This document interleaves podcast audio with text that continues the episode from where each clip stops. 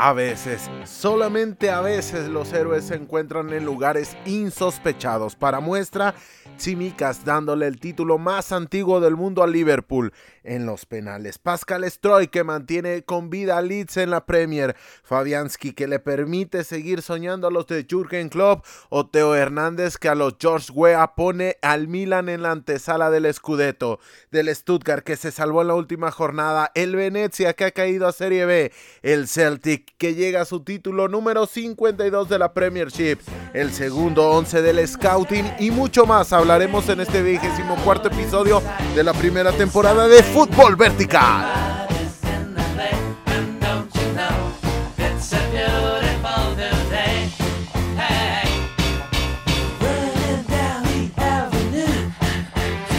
Comenzamos hablando de la final más antiguo de la historia, la FA Cup, que disputó su gran final en la Catedral del Fútbol Mundial, Wembley, el día sábado, en un marco pletórico, en un marco que se respiraba historia y en el cual el Liverpool salió con el título después de volver a vencer al Chelsea en los tiros penales, después de que de nueva cuenta ninguno de los dos conjuntos consiguió reflejarse en el marcador.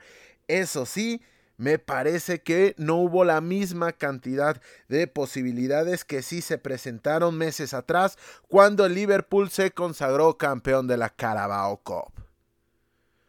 Partido que en términos generales no se notó los 16 puntos de diferencia que hay entre ambos, favorables evidentemente para Liverpool.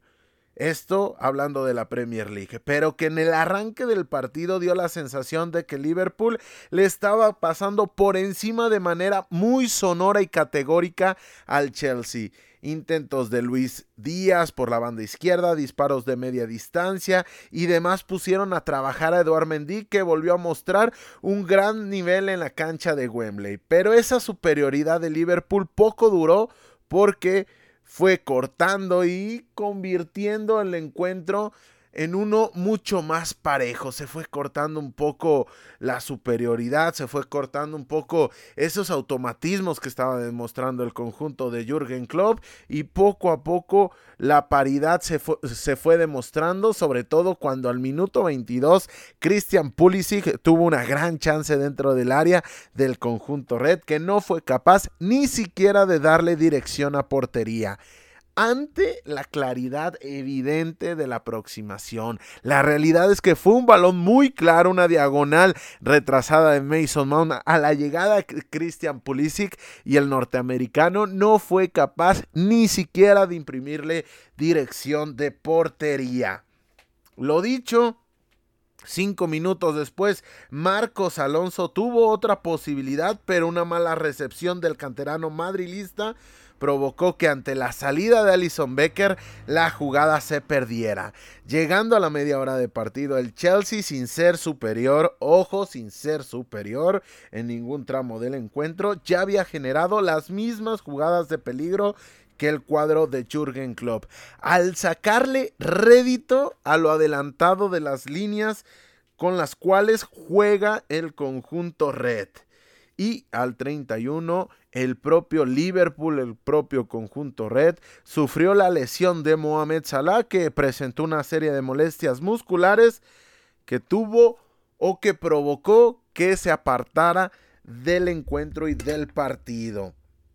Así que ahí a partir de ahí se condicionaba que el Liverpool no llegaba con la totalidad de sus recursos a utilizar en el resto del encuentro. Para los últimos instantes de la primera mitad, la más peligrosa llegó de los pies del recién ingresado Diego Jota, que remató un balón dentro del área del Chelsea, pero ese balón se fue por encima del arco de Mendy. Para la segunda parte, el Chelsea comenzó siendo mejor. Marcos Alonso se volvió a ser presente en el ataque. Pulisic volvió a tener una oportunidad, pero en ninguna de las posibilidades el cuadro de Thomas Tuchel pudo reflejarse en el marcador. Más aún que tuvo un balón que el carrilero por izquierda, es decir, Marcos Alonso, estrelló en el travesaño. Y así como pasó la primera parte, después del arrancón que tuvo el comienzo de la segunda mitad se fue diluyendo, se fue compartiendo un poco más la tenencia del esférico y poco a poco el Liverpool fue quien generó muchas más ocasiones. Por momentos pasó de ser un encuentro parejo a uno con mucha verticalidad, se rompieron por completo los esquemas, llegadas de un lado, llegadas del otro, eso sí, las más interesantes las consiguió el equipo de Anfield. Díaz lo siguió intentando una y otra vez, en ocasiones al poste, en otras Mendy fue quien evitó la caída de su arco, pero el común denominador de los esfuerzos del colombiano y remarcamos a Luis Díaz porque él comandaba con inspiración propia los ataques de Liverpool, pero él y sus compañeros no subieron sus esfuerzos al marcador. No lo pudieron reflejar, se mantuvo la paridad, un balón al poste de Robertson en la segunda mitad. La realidad es que el común denominador fue lo dicho. Siguió sin marcar un solo gol, ni Chelsea ni Liverpool. Y así terminados los 90 minutos con la paridad, no hubo otra solución que los tiempos suplementarios en los cuales el cansancio de ambos equipos se hizo evidente. Quizá lo más trascendente fue que en los mismos tiempos extra, Virgil van Dijk tuvo que ser sustituido por molestias musculares, así que los dichos tiempos transcurrieron y al no encontrarse ganador, los penales fueron la única vía para que uno de los dos conjuntos levantasen el prestigioso trofeo.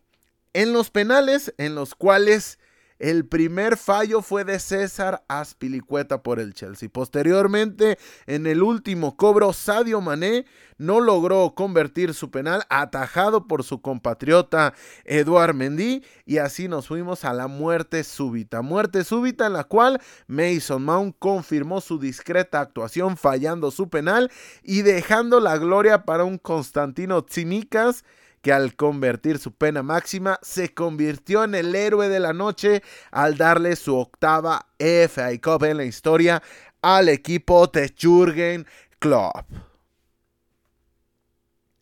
A destacar del encuentro, pese a la derrota y al bache que atraviesa el Chelsea, sí venía de ganar a Leeds a media semana, pero en los últimos partidos lo habíamos dicho, no estaba dejando las mejores sensaciones, compitió de muy buena manera, volvió a llevar al extremo a Liverpool, volvió a exigir al conjunto de Jürgen Klopp, uno de los dos finalistas de la UEFA Champions League, con lo cual nos demuestra que este equipo para las citas grandes se crece.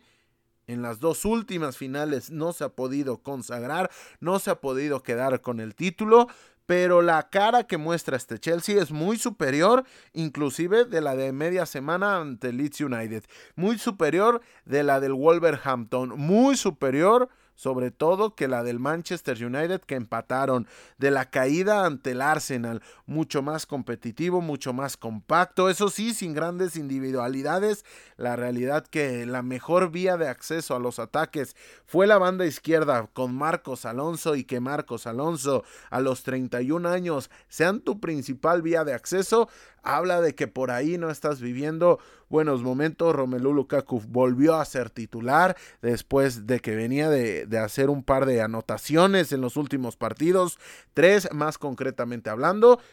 No, no, figuró ninguna acción ofensiva del Chelsea en demasía por lo embalado de la misma, más gestos técnicos individuales, más el empuje de Pulisic, pero en términos globales y sobre todo que Trevor Chalova fue titular después de que dice el Miro que no quiso acceder a la convocatoria Andreas Christensen. En especulaciones no vamos a entrar, pero Trevor Chalova, siendo un juvenil, sale a la final, lo hace de buena manera, de manera muy solvente y el Chelsea termina compitiendo de buena manera, eso sí, perdiendo el encuentro. Siguiente punto, Luis Díaz sigue creciendo en juegos y se está convirtiendo, ojo, en el protagonista para un servidor del ataque red. Es un tanto anárquico, es un tanto rebelde, pero da bríos del estilo de juego que tan famoso ha hecho a Jürgen Klopp. Tiene la verticalidad, tiene el arrojo, tiene el empuje, se atreve, genera posibilidades por vía propia, se asocia de buena manera, sabe retener el esférico cuando hay que retenerlo, sabe tocar cuando hay que tocarlo. La realidad es que ha caído con el pie derecho y no nos cansamos de decirlo el que más lo intenta en el conjunto de Jürgen Klopp es Luis Díaz. Y venir a un engranaje tan complicado, sí, venía de una gran Copa América, venía de una buena primera parte de la temporada con el Porto, pero venir a engranar de la manera en que lo ha hecho es para seguirlo alabando y es para seguirlo remarcando semana a semana. Y si el crecimiento de Luis Díaz sigue con esta progresión, nosotros lo vamos a seguir mencionando en fútbol vertical porque es poderosamente llamativo lo bien que se ha adaptado Luis Díaz y que poco a poco no es que esté desplazando a Salah, no es que esté reemplazando a Sadio Mané, a Firmino le ganó por completo la partida. A Diogo Jota me parece que está levantando más la mano que inclusive el portugués, que también había sido una bocanada de aire para esta generación, que poco a poco se iba haciendo mucho más vieja pero lo de Luis Díaz me parece que es el estandarte de futuro de este conjunto de Jürgen Klopp. Eso sí, si las lesiones lo respetan y esta progresión y esta humildad que finalmente transmite el colombiano siguen apareciendo en todas sus actuaciones. Lo mismo así como sigue creciendo Luis Díaz, lo está haciendo Thiago Alcántara y Naví Keita. Tras la salida de Vinaldum, me ponía a pensar que también iban a encontrar el relevo del neerlandés. Y me parece que de este cambio de bríos, el que ha salido peor parado ha sido el seleccionado neerlandés. Para mí el jugador de Países Bajos ha decrecido más su nivel del que ha resentido su anterior equipo. El equipo de Jürgen Klopp ya pudo meter a la dinámica Thiago Alcántara, ya se está convirtiendo en ese jugador diferencial que puede fungir como interior, que puede fungir como pivot, como cinco, como contención clavado y que otorga estas posibilidades del manejo de balón, las habilitaciones y cuando se mete eh, a la línea de mediocampistas, Tren Alexander Arnold, la calidad que tienen estos dos tipos cuando se juntan es tremendo. Recuerdo una habilitación de tres toques a la llegada precisamente de Luis Díaz que fue tremenda de tren Alexander Arnold. Pero para centrarnos en Tiago Alcántara, cómo maneja los tiempos del partido, cómo genera esas líneas de pase, cómo se sabe sobrar para tener posibilidades de hacer contacto con el esférico es auténticamente para llamar la atención de la mano de una Keita que afortunadamente de momento lo están respetando las lesiones y que en la medida de que está teniendo continuidad con el juego de Jürgen Klopp va creciendo sus dividendos, va creciendo sus posibilidades y va creciendo en el alcance que tiene. Ya no es el rock and roll y lo mencionábamos en los partidos ante el Manchester City que mostraba en los primeros años el conjunto de Jürgen Klopp sobre todo en los primeros años con el Borussia Dortmund y a raíz de su llegada a Liverpool ya no es tanto ese ritmo vertiginoso, pero si hay alguien que puede replicar ese tipo de juego en el medio campo es Navi Keita por los metros que recorre, la llegada de segunda línea que tiene, cómo aparece, cómo se puede tirar a la banda, cómo puede generar superioridad por el centro, por las bandas, es un auténtico gozo ver a estos dos jugadores en medio campo, esta vez acompañados por Henderson, que partió como contención clavado ante la ausencia de Fabiño. Va a regresar Fabiño. Me parece que el que puede llegar a dejar su lugar de cara a los últimos partidos, si se recupera el brasileño, ojo, remarco, si se recupera el brasileño, sería el capitán Henderson porque la dinámica que están mostrando tanto Thiago Alcántara con sus recursos como Navi Keita me parece que puede ser muy aprovechable para el conjunto de Jürgen Klopp. Siguiente punto, las lesiones de Mohamed Salah y de Virgil van Dijk no parecen ser tan graves.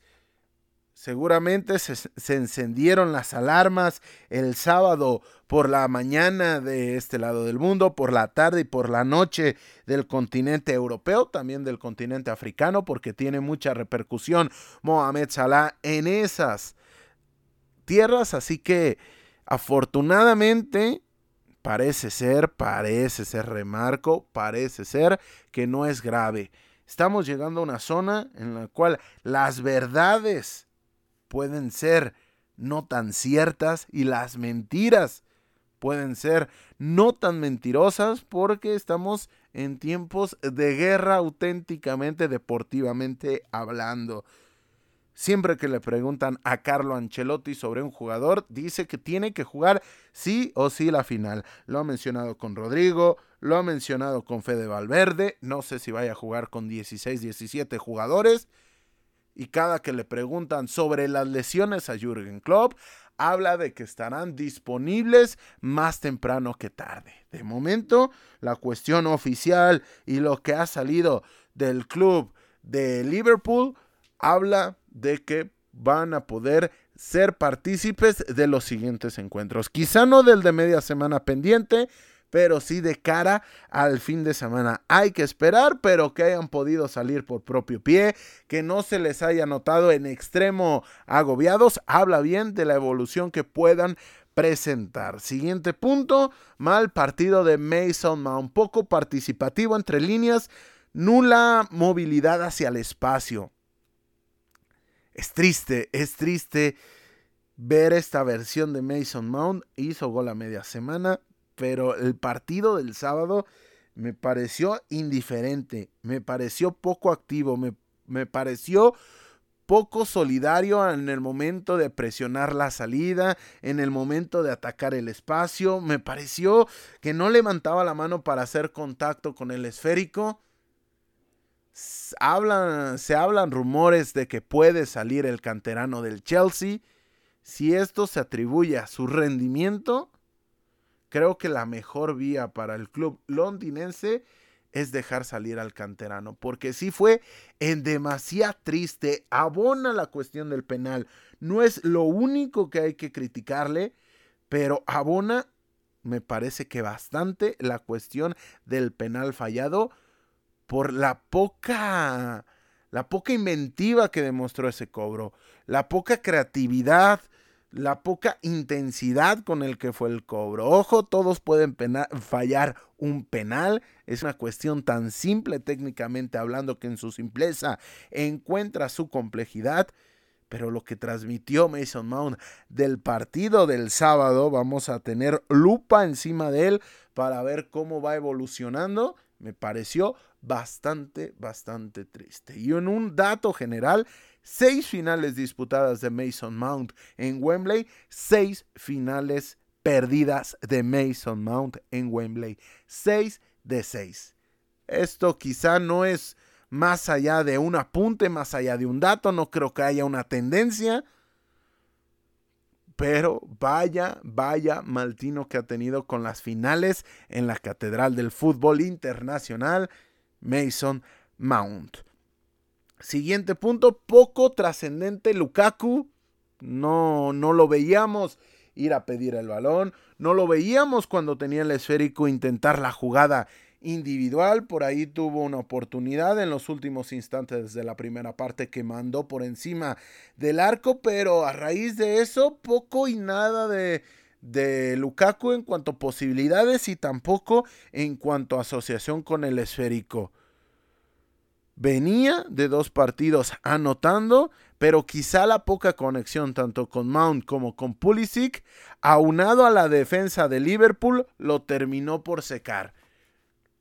El partido que jugó Ibrahima Konate, el partido que jugó mientras tuvo la posibilidad de hacerlo el caso de Virgil van Dijk fue destacado porque se anticipaban de buena manera, no permitían forcejear con el delantero belga y eso lo terminó por secar, lo terminó por anular eh, por completo y eso aunado al tema de Pulisic, al tema de Mason Mount, prácticamente maniató al ataque del Chelsea. Siguiente punto, Pulisic, eso sí, muy participativo, sabe encontrar las líneas de pase, sabe encontrar los espacios dentro del área, pero en efectividad poco y nada. Lo vimos ante el Real Madrid en la vuelta, tuvo una posibilidad al final del tiempo regular, no la aprovechó. En este partido tuvo dos o tres oportunidades, las cuales no pudo concretar. Como hablábamos de lo carente de compromiso que denotó Mason Mount, me parece que el conjunto del Chelsea en Pulisic puede encontrar un aire competitivo interesante, pero habría que centrarlo en las zonas del campo que puede ser diferencial. El mejor Christian Pulisic o Pulisic que ha visto el Chelsea ha sido ese que atacaba el espacio, sobre todo en el tramo final de la temporada post pandemia. Esos últimos partidos, recuerdo que inclusive Pulisic le da el título de la Premier League a Liverpool al atacar de muy buena manera al espacio después de recuperar un balón en un partido ante el Manchester City y a la postre eso significó el triunfo blue. Ese es el Christian Pulisic que me parece que le puede dar mucho mejor rédito al Chelsea. Qué bien que aparezca dentro del área, qué bien que tenga ese atrevimiento para optar a portería, pero en efectividad muy, muy, muy poco del estadounidense. Siguiente punto, ya vamos terminando. Octavo título de la FA Cup para el Liverpool, el primero de Jürgen Klopp. Así completa todos los títulos posibles en Inglaterra y empata al Tottenham y al Chelsea en el tercer puesto de los más ganadores de la competición con ocho títulos. Tottenham, Chelsea, Liverpool tercer lugar en la clasificación general de títulos conseguidos de FA Cup. Habían pasado 16 años, sí, 16 años, y también había sido en tiros penales en los cuales el Liverpool no se ha podido alzar con la FA Cup hasta el día sábado que consiguió su octavo título. Llegaba con siete finales perdidas y siete títulos conseguidos. El número 8 cayó favorable para el lado lindo del fútbol, que es levantar el título. Siguiente punto, Chelsea, tercera final al hilo perdida de la FA Cup. Arsenal, Leicester City y Liverpool. Pese al cambio de camiseta, porque no lo habíamos mencionado, el Chelsea jugó completamente de amarillo, pese a que eran locales seguramente por la tendencia de que habían perdido contra el propio Liverpool hace unos meses con la camiseta azul, con la camiseta blue, y de que contra el Arsenal, contra Leicester y contra anteriormente contra el propio Arsenal habían perdido la final de FA Cup con la camiseta azul entre medias. Le ganaron al Manchester United con la camiseta azul, pero me parece que viendo hacia atrás, sobre todo por lo de Leicester y lo de el Arsenal en la temporada 2020, el Chelsea termina optando por la camiseta amarilla y la cábala no le funcionó al conjunto blue. La cuarta final perdida de las últimas seis. Las últimas seis ediciones han tenido al Chelsea en cinco de ellas como protagonistas en la gran final. La que mencionábamos que le ganó al Manchester United, la que un, un año antes no pudo vencer al Arsenal y conseguir así un doblete de Premier League y FA Cup, la perdida ante el Arsenal en tiempos de pandemia, la del año pasado contra el Leicester después del suculento gol de Yuri Tillemans y el Chelsea consigue su tercera final consecutiva perdida y la cuarta de las últimas seis. Entre medias, la única final en la cual el Chelsea no ha aparecido es en aquella que el Manchester City terminó goleando al Watford. Siguiente punto, el Chelsea empata al Everton y al Manchester United como los equipos más perdedores en la historia de las finales de la FA Cup. 8 para el Everton, 8 para el Manchester United y hoy 8 para el Chelsea. Llegaban con la particularidad de que si el Chelsea ganaba, superaba la barrera de los 8 títulos y se colocaba como tercer máximo ganador en solitario.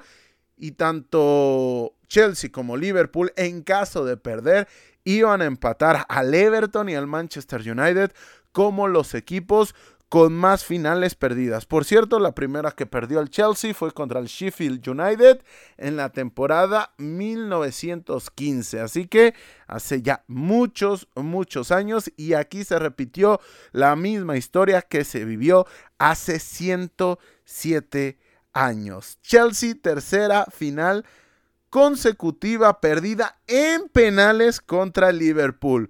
Supercopa del 2019. Ahí terminó fallando el Chelsea en los cobros penales. Temi Abraham. Posteriormente, Kepa. Hace unos meses en la Carabao Cup. Y en esta ocasión, César Aspilicueta y Mason Mount. Con lo cual suman tres títulos perdidos por el Chelsea ante Liverpool en los tiros penales de manera consecutiva. Un dato alarmante para un equipo tan competitivo como lo es el del, el de Londres, el este de Londres. Siguiente punto y último, administrativamente el partido terminó como empate. Cuarto entre ambos en lo que va de la temporada. Empataron a uno en Anfield por la Premier League, empataron a dos en Stamford Bridge también por la Premier League y en cuestión coopera empataron sin goles en los 120 minutos de la Carabao Cup, lo mismo que la FA Cup, con lo cual en táctica dinámica no se han sacado diferencias, donde sí se lo han hecho, queda evidente, ha sido en los tiros penales. Seguimos en Inglaterra para hablar de la jornada de la Premier League que arrojó los siguientes resultados. Tottenham 1, Burley 0, Wolverhampton 1, Norwich 1, Leeds United 1, Brighton and Hove Albion 1. Gran jugada de Gelhard para habilitar a Pascal Stroik y en los últimos instantes faltaban no más de 120 segundos.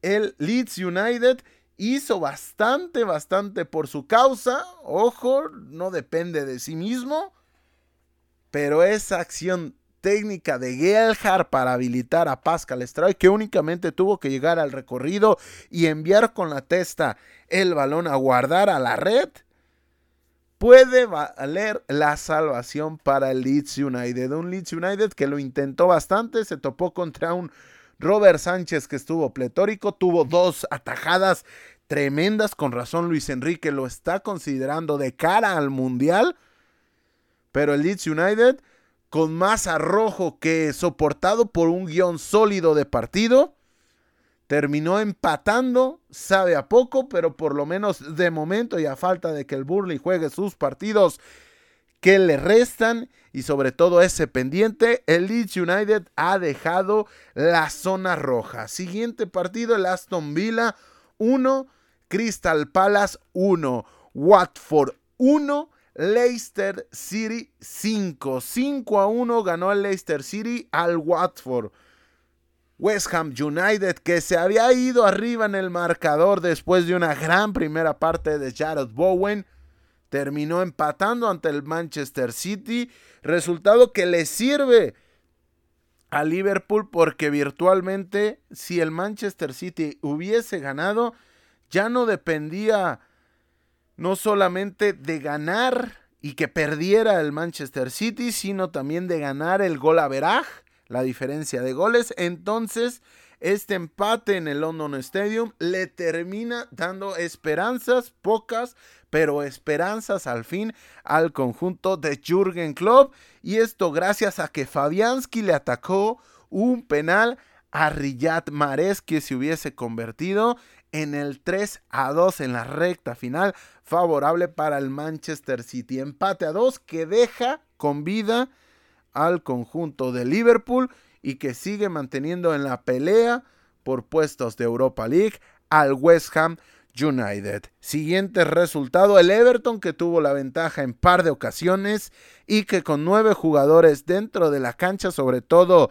Bradwaite que se fue expulsado en los primeros minutos, sucumbió ante el Brentford. Ya para el final, Salomón Rondón se fue expulsado, dos expulsiones para el Everton, terminó con nueve y también terminó perdiendo 3 a 2 ante las abejas.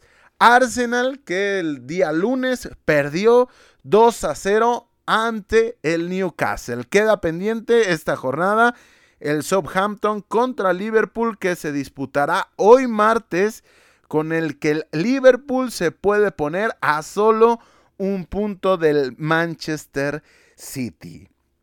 Con lo que la tabla de posiciones está de la siguiente manera. Y aquí no solamente nos vamos a limitar hablar de la posición, de los puntos, sino también de los rivales que le restan a cada equipo. A nadie le faltan más de dos. La mayoría de equipos le restan solamente un partido, pero esto nos va a servir de previa de lo que puede ser uno de los cierres más interesantes de Premier League en los últimos años. Primer lugar, el Manchester City con 90 puntos, le resta un partido ante el Aston Villa. ¿Y quién dirige al Aston Villa?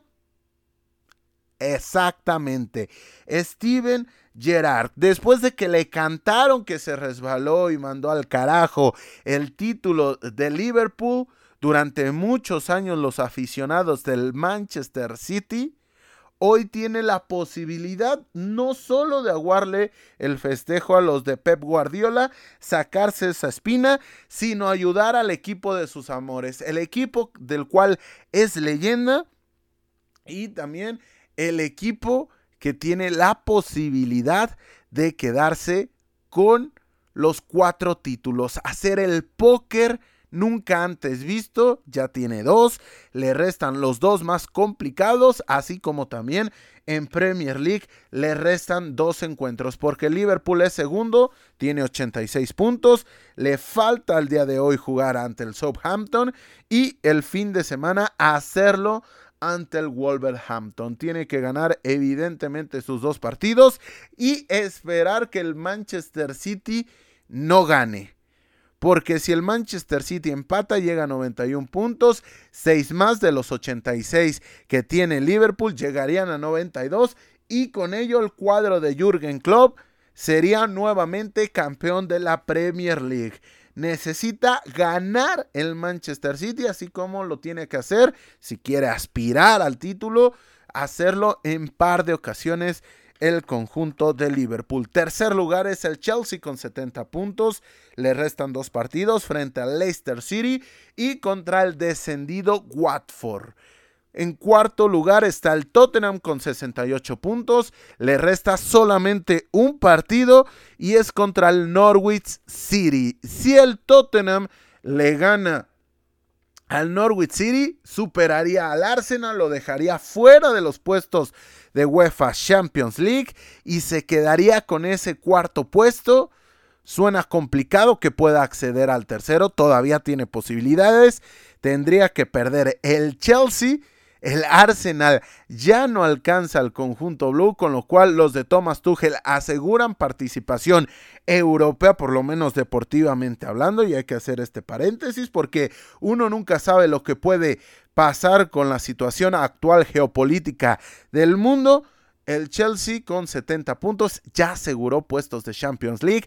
Ya no lo alcanza el Arsenal. El Arsenal que es quinto lugar tiene 66 puntos y juega contra el Everton. Necesita ir por la victoria sí o sí el cuadro de Mikel Arteta y depender del resultado del Tottenham que enfrentará al Norwich. Ojo para el Everton que en su último partido se va a topar contra un Arsenal urgido por unidades. Un Arsenal que tiene que ir sí o sí por la victoria más allá de lo que haga el Tottenham. Sexto lugar es el Manchester United con 58 puntos que enfrentará al Crystal Palace. Séptimo puesto es el West Ham United con 56 puntos, es decir, dos por debajo del Manchester United. Enfrentará al Brighton en caso de que el United no gane al Crystal Palace y que el West Ham gane, le terminará arrebatando el puesto de Europa League y el Manchester United se iría a pelear por la Europa League. Cristiano Ronaldo en la Europa League. Duro golpe significaría para el conjunto mancuniano. Octavo lugar es el Wolves, el Wolverhampton que tiene 51 puntos, le resta solamente el partido ante el Liverpool. Poco, poco y nada que pelear el conjunto de Bruno Lash. 9 es el Leicester City con 48 unidades. Le resta el partido a media semana contra el Chelsea. Posteriormente cerrar contra el Southampton. Décimo lugar es el Brighton a Hove Albion, 48 puntos. Le resta jugar contra el West Ham. West Ham que ya explicábamos cuál es su pelea. Brentford con 46 unidades. Jugará ante el Leeds United. El conjunto del Community Stadium jugará ante el equipo de Jesse March que buscará salvarse, que buscará con todo ir por la salvación. Partido muy interesante, más allá de que el conjunto de los Bees no se pelean absolutamente nada. Los que sí se pelean bastante son los Whites. Crystal Palace con 45 puntos jugará, jugará, mejor dicho, jugará contra el Everton y contra el Manchester United. Aston Villa que jugará ante el Burley, el Leeds United depende del Aston Villa y posteriormente lo hará ante el Manchester City. Si hay alguien que recibirá apoyo de otras aficiones que no tengan directamente nada que ver con los de Villa Park, es el Aston Villa. ¿Por qué? Porque media semana juega ante el Burley, Leeds y Everton bastante atentos de ese encuentro. Y el fin de semana juega ante el Manchester City. Ya está explicado. Liverpool depende del resultado de los de Steven Gerrard. Número 14 es el Newcastle con 43 puntos. Jugará contra el Burley, cerrará ante el Burley. Un Burley que tiene dos partidos complicados que necesita sí o sí sumar el conjunto de Mike Jackson. En la última jornada jugará ante el Newcastle Southampton contra el Manchester City. Tiene 40 puntos. Es lugar decimoquinto. Decimosexto es el Everton que tiene 36 unidades. Le resta Crystal Palace a media semana. Y el fin de semana Arsenal. Es complicado. Dos conjuntos de Londres. Dos conjuntos. Crystal Palace se pelea poco. Pero el Arsenal puede llegar a complicarle bastante la situación al Everton. Sobre todo si no hace por su causa en el partido de media semana. Leeds United, que en estos momentos sería el último salvado, tiene 35 puntos, va contra el Brentford, Brentford no se juega nada, Leeds United se juega bastante. El Burley, 34 puntos, jugará ante el Aston Villa y contra el Newcastle. El descendido Watford jugará ante el Chelsea, tiene 23 puntos, el Burley tiene 34. Remembramos esto, 34 Burley, 35 Leeds United, 36 Everton para que haga ahí sus matemáticas, sus combinaciones. Eso sí, tanto Burley como Everton con dos partidos pendientes. Lo decíamos, el Watford tiene 23 puntos, jugará ante el Chelsea y el Norwich con 22 puntos es vigésimo lugar, jugará ante el Tottenham. Ambos coleros jugarán ante equipos londinenses que buscan acomodarse con un mejor puntaje. El Chelsea ya asegurado su puesto europeo y el Tottenham que buscará la Champions League. Pero lo destacable de esto es que tanto Norwich puede salir del último lugar y sobrepasar al Watford, que tanto hemos hablado de que el Norwich, un equipo anticompetitivo, un equipo que no tiene alcances para quedarse en Premier League, puede sobrepasar al Watford. Un Watford que por momentos podía hacer creer que iba a competir de mejor manera, no lo han conseguido y pueden terminar en vigésimo lugar. Me parece que no es un detalle menor, más allá de que deportivamente no pueda significar mucho, en la cuestión del orgullo que el Norwich te pueda pasar o que tenga esas posibilidades, puede calar hondo en la afición de los Hornets.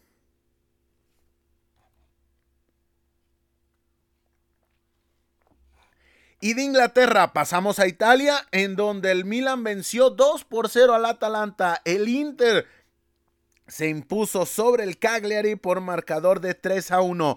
Napoli goleó 3 a 0 al Genova. Juventus y la Lazio empataron a 2. Roma empató con el Venezia a 1, por lo que la parte alta de la tabla está de la siguiente manera. Milan primer lugar con 83 puntos jugará ante el Sassuolo. Sassuolo contra Milan en la última jornada.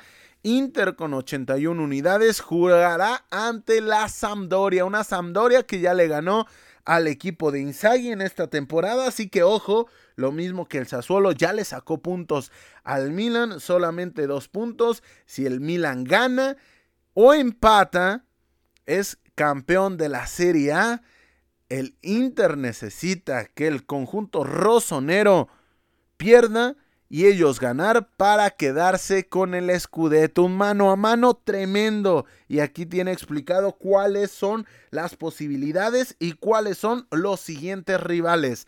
Napoli tiene 76 puntos, ya tiene puesto de UEFA Champions League. Lo mismo que la Juventus, que tiene 70. Quinto lugar es la Lazio, que de momento están puestos de Europa League. Jugará ante el Hellas Verona. Ya aseguró pase a Europa. Vamos a ver a qué competición. Porque la Roma tiene 60 puntos. Jugará ante el Torino. La Fiorentina tiene 59. Jugará ante la Juventus. Este es el último puesto de UEFA Conference League. Y la Atalanta tiene los mismos 59 puntos. Jugará contra el Empoli. Lo tiene de cara a la DEA para acceder a competición europea. Tanto Roma, Fiorentina y Lazio se estarán disputando dos cupos europeos a falta de que la Loba se pueda coronar en la propia Conference League. Mientras que la pelea por el no descenso queda de la siguiente manera. Genoa y Venecia están descendidos, 26 puntos para los canaleros, 28 para los de Génova.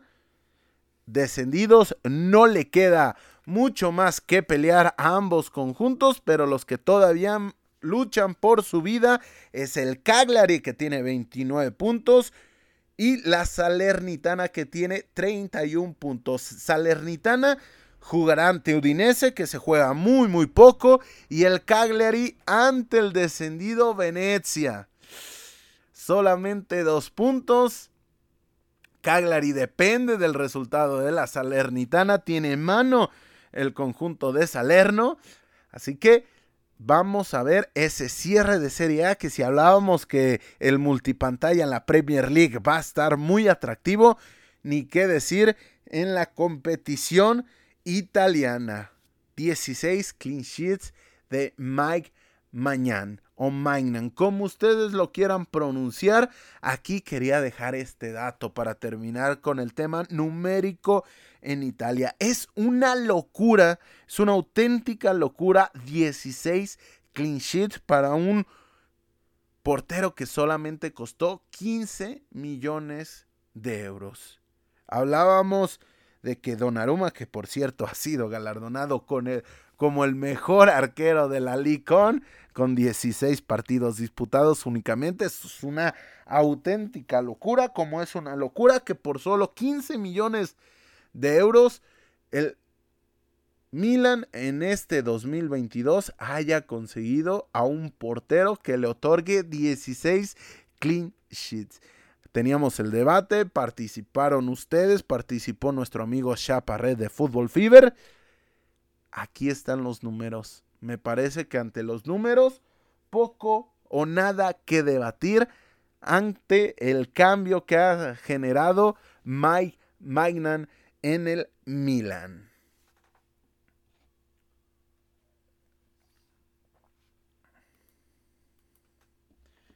Finalmente, en el último repaso puntual por una liga europea, la Bundesliga será nuestra última parada. Ha llegado a su fin, por lo menos en su temporada 2021-2022. Y en la última fecha nos arrojó los siguientes resultados. El Augsburg que venció 2 por 1 al Getter Stuttgart que le ganó 2 a 1 al Colonia. Unión Berlín 3 a 2 al Bochum. Mainz 2 a 2 ante el Eintracht. Gladbach, Borussia Gladbach 5 a 1 al Hoffenheim. Leverkusen que le ganó y destruyó los sueños del Freiburg de UEFA Champions League venciéndolos 2 por 1. Arminia Bielefeld empató ante Leipzig 1 a 1. Dortmund 2 a 1 venció al Hertha con el último gol de Early Brock Holland antes de partir al Manchester City.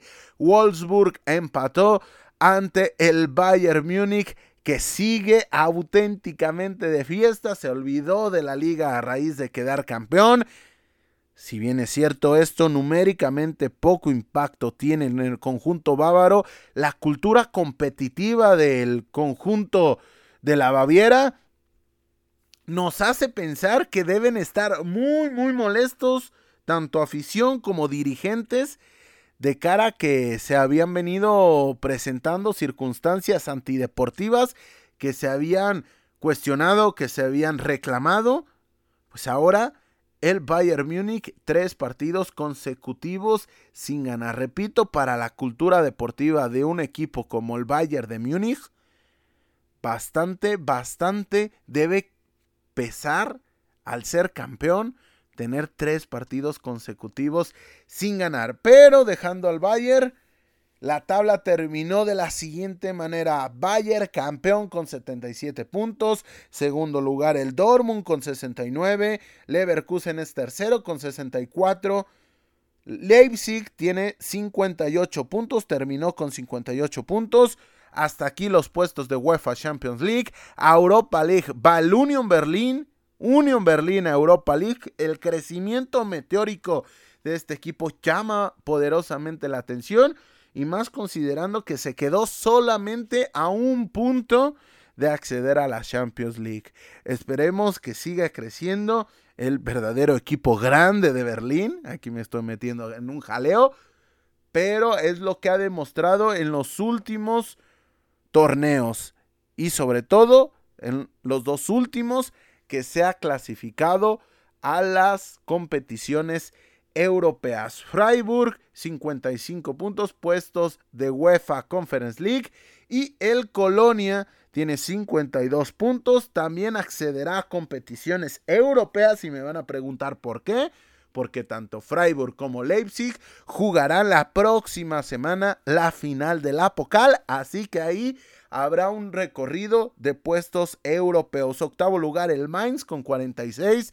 Un Mainz que por momentos nos otorgó grandes cuotas competitivas, pero que los multicontagios terminó por mermar el momento del conjunto del Mainz 05. Pero van por muy buen paso después de que habían sufrido por el descenso en temporadas anteriores.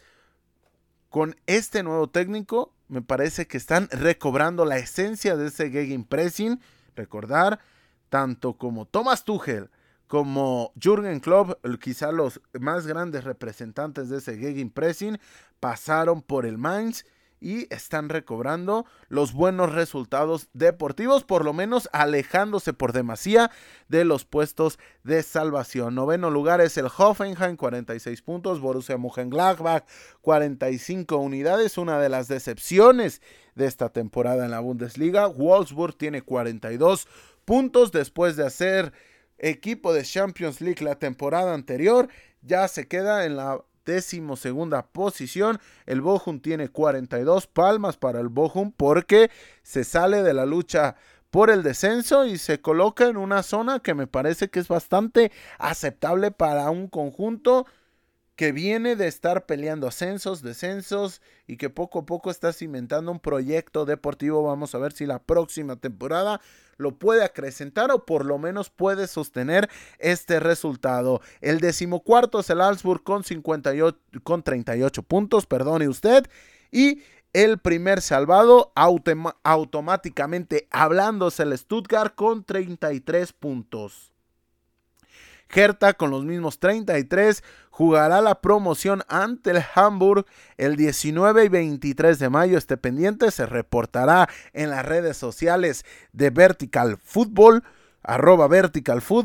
Ahí nos puede encontrar con el logo en el cual ve nuestro nombre, evidentemente, ahí estaremos siguiendo puntualmente todos los partidos importantes de estos últimos cotejos de estos últimos vivos de la temporada.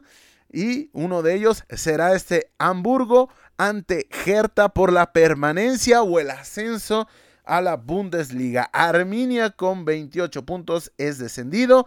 Lo mismo que el decimoctavo, el Getterfield con 18 unidades, también está descendido. Mencionar que los clubes ascendidos de la SBY Bundesliga de manera directa son el Schalke 04 y el Werder Bremen. En tercer lugar fue el Hamburgo que jugará ante el Hertha Berlín.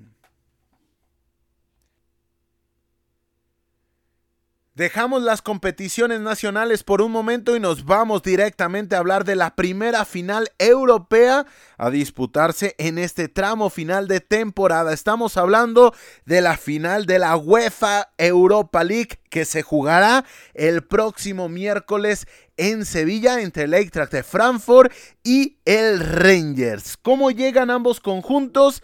El camino del Eintracht fue el siguiente. En octavos derrotó al Betis 3 a 2. En cuartos al Barcelona 4 a 3 y en semifinales al West Ham 3 a 1.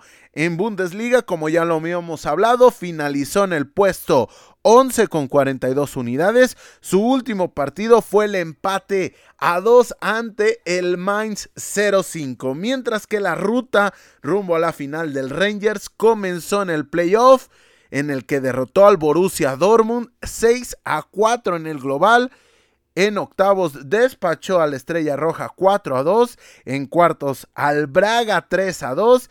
Y en semifinales al Leipzig 3 a 2.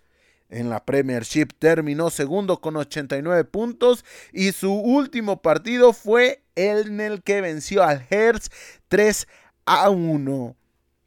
Ojo que este Rangers viene de vencer a Borussia Dortmund que terminó muy por encima del propio Eintracht y al RB Leipzig que hizo lo propio, superó al conjunto del Eintracht por bastantes unidades. Estamos hablando exactamente de 16 puntos de diferencia entre el RB Leipzig y el conjunto del Eintracht. Así que muchos dan por descontado que va a ganar el Eintracht. No sé lo que vaya a pasar, pero lo que sí sé es que desde hace muchas, muchas rondas pensábamos o podíamos intuir en la previa que el conjunto del Rangers se podía quedar en el camino contra el Borussia Dortmund. Evidentemente no era favorito. Contra la Estrella Roja me parece que llegaba competido. Quizás sí eran favoritos. Contra el Braga no. Y contra el Red Bull Leipzig me parece que no eran favoritos. Así que este Rangers llegan muy bien parados o por lo menos con ese con esa hambre competitiva de hacer cosas importantes en esta gran final. Jugador a seguir de Eintracht, Philip Kostic, el carrilero por izquierda, uno de los jugadores más solventes por la banda izquierda, lleva la camiseta 10, es carrilero, pero a partir de ahí pasan muchas de las posibilidades con las cuales cuenta el conjunto alemán. Y si hablábamos de un carrilero por izquierda, tenemos que hablar de un lateral por derecha del Rangers, James Tavernier. Es lateral y es el máximo anotador en esta edición de la Europa League. Eso habla bastante bien de las apariciones ofensivas de James Tavernier. Estos son los dos jugadores a seguir. En la cuestión táctica son comandados los de Eintracht por Oliver Glasner, mientras que el Rangers por Giovanni Van Bronckhorst. La última final europea del Eintracht fue en la Copa de la UEFA temporada 1979-1980 y le ganó al a Jupp Heynckes, era el técnico Jupp Heynckes dirigía al Borussia Mönchengladbach. La última final europea del Rangers fue también de la Copa de la UEFA en la temporada 2007-2008. Cayó en aquella ocasión 2 por 0 ante el Zenit de San Petersburgo. El máximo título europeo del Eintracht fue la mencionada UEFA de la 1980, además de que ya jugó una final de la Copa de Europa que perdió ante el Real Madrid en la temporada 1959-1960. El máximo título europeo del Rangers fue la Recopa de 1972. Y de la final de la UEFA Europa League nos vamos a las noticias breves de la semana. En España, Levante se ha certificado como equipo descendido, al igual que el Alavés, Cádiz, Mallorca y Granada se pelearán por la permanencia en la última jornada. Por la parte de arriba, Madrid empató a uno con el Cádiz, Barcelona empató sin goles ante el Getafe, Sevilla también empató con el Atlético, Real Madrid, Barcelona y Atlético de Madrid ya tienen su boleto directo a la UEFA Champions League. En Francia, Paris Saint Germain le ganó 4 a 0 al Montpellier. Marsella perdió 2 a 0 ante el Rennes.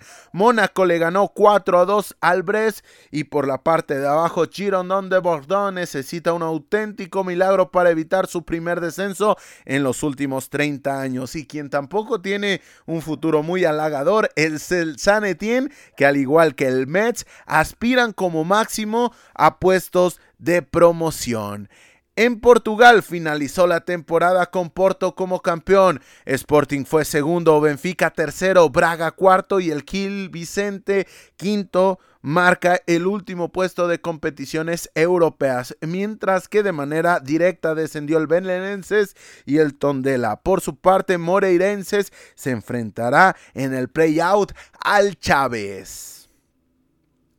En Championship, el Huddersfield Town venció a Luton Town 2 a 1 en el global y se metió a la final del playoff y espera rival del enfrentamiento entre el Sheffield United y el Nottingham Forest en el cual el cuadro doblemente campeón de Europa lleva la ventaja 2 por 1. Además de que la vuelta se jugará, se jugará en City Ground.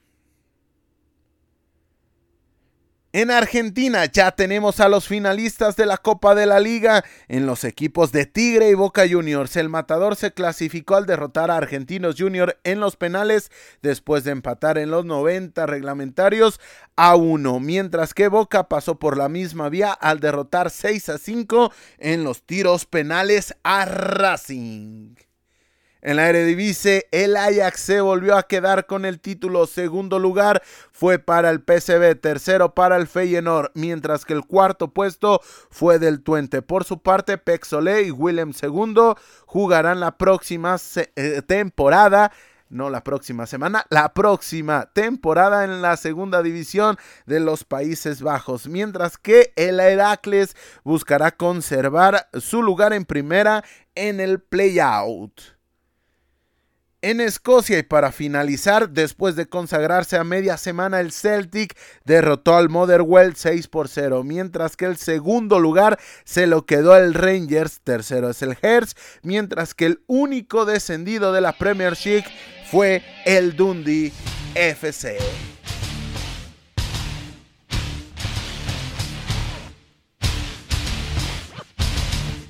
Ahora ha llegado el momento del Scouting Vertical.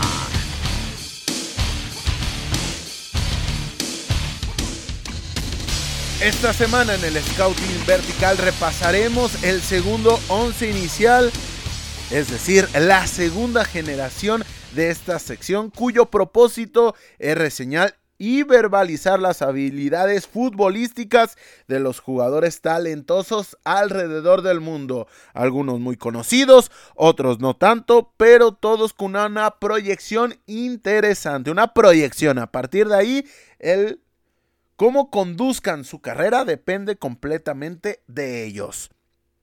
Para este segundo 11 inicial elegimos una formación 4-2-3-1 Esta es la disposición inicial con la cual competiremos, es decir, cuatro defensores, dos contenciones, tres volantes ofensivos, dos abiertos, uno como enlace o media punta, esto describiendo la función de los tres volantes ofensivos y un centro delantero. Además, evidentemente, del portero.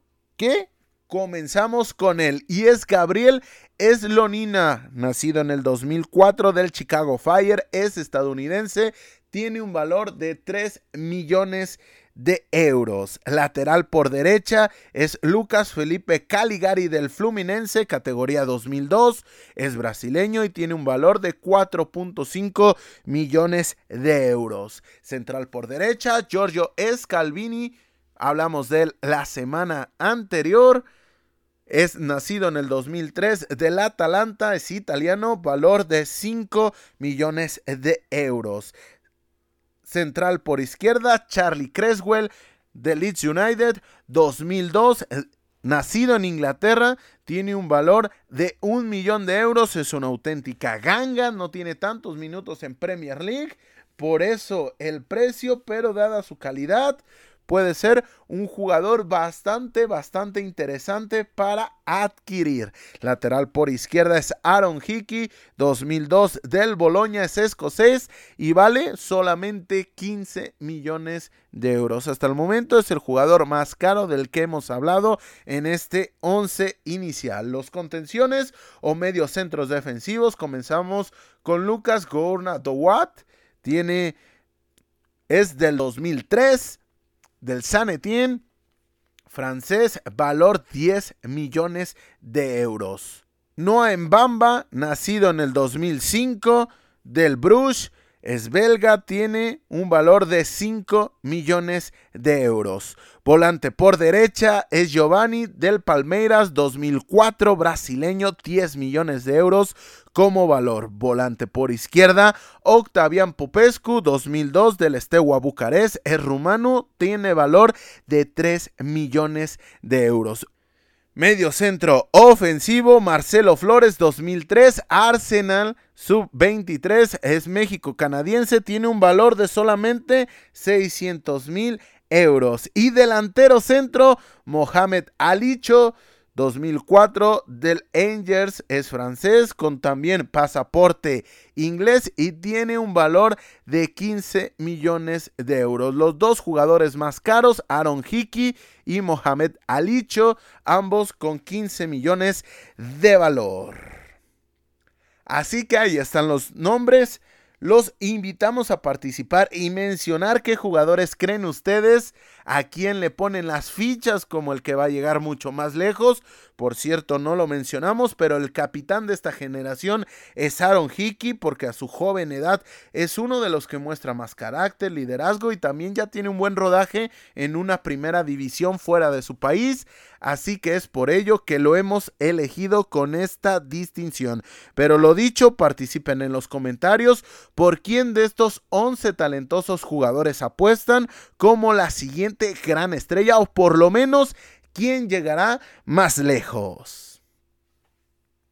Habiendo repasado el once inicial de la segunda generación del Scouting Vertical, ha llegado el momento de leer y responder a su participación. En Instagram nos preguntó Nubel Guzmán 98 sobre si mantengo que el Burley va a descender pese a que tiene un partido por disputar con el que superaría a Leeds United. Saludos desde Cartagena. Saludos Nubel hasta Cartagena y sí mantengo mi pronóstico. Me parece que el, el anímico con el que Leeds rescató el empate ante el Brighton puede ser una bocanada de aire fresco para los de Jesse March. Eso sí, no la tienen sencilla porque, como ya lo hablamos, no dependen de sí mismos, pero sí, Nubel, mantengo mi pronóstico de que Leeds y Everton se salvan y quien cae es el Purley de Jackson.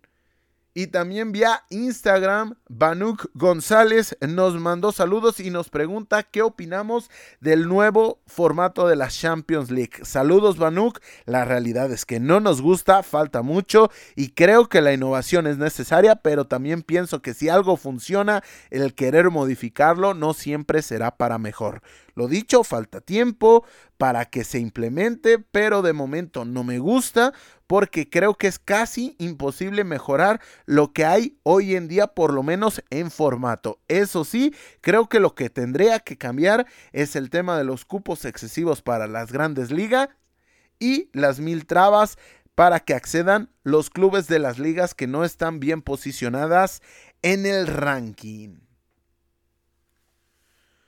Con esto llegamos al final del episodio número 24 de la primera temporada de Fútbol Vertical. Como cada semana agradecemos sus escuchas y descargas, ya sea en iVoox, Spotify, Google Podcast o Apple Podcast. Donde quieran que nos escuchen, muchas gracias. Así como los invitamos a que nos sigan en Instagram y Twitter, donde nos pueden encontrar como arroba vertical fútbol, todo junto, fútbol escrito en español. Recuerden, arroba vertical fútbol para que se puedan enterar y entrar en contacto directo con nosotros. Los resultados más importantes a nivel internacional disponibles en arroba vertical fútbol. Sin más por el momento y a nombre de todos los que hacemos posible la realización de este podcast, yo soy Carlos Alberto Valdés. No olviden disfrutar del balón porque el fútbol cada vez es más vertical.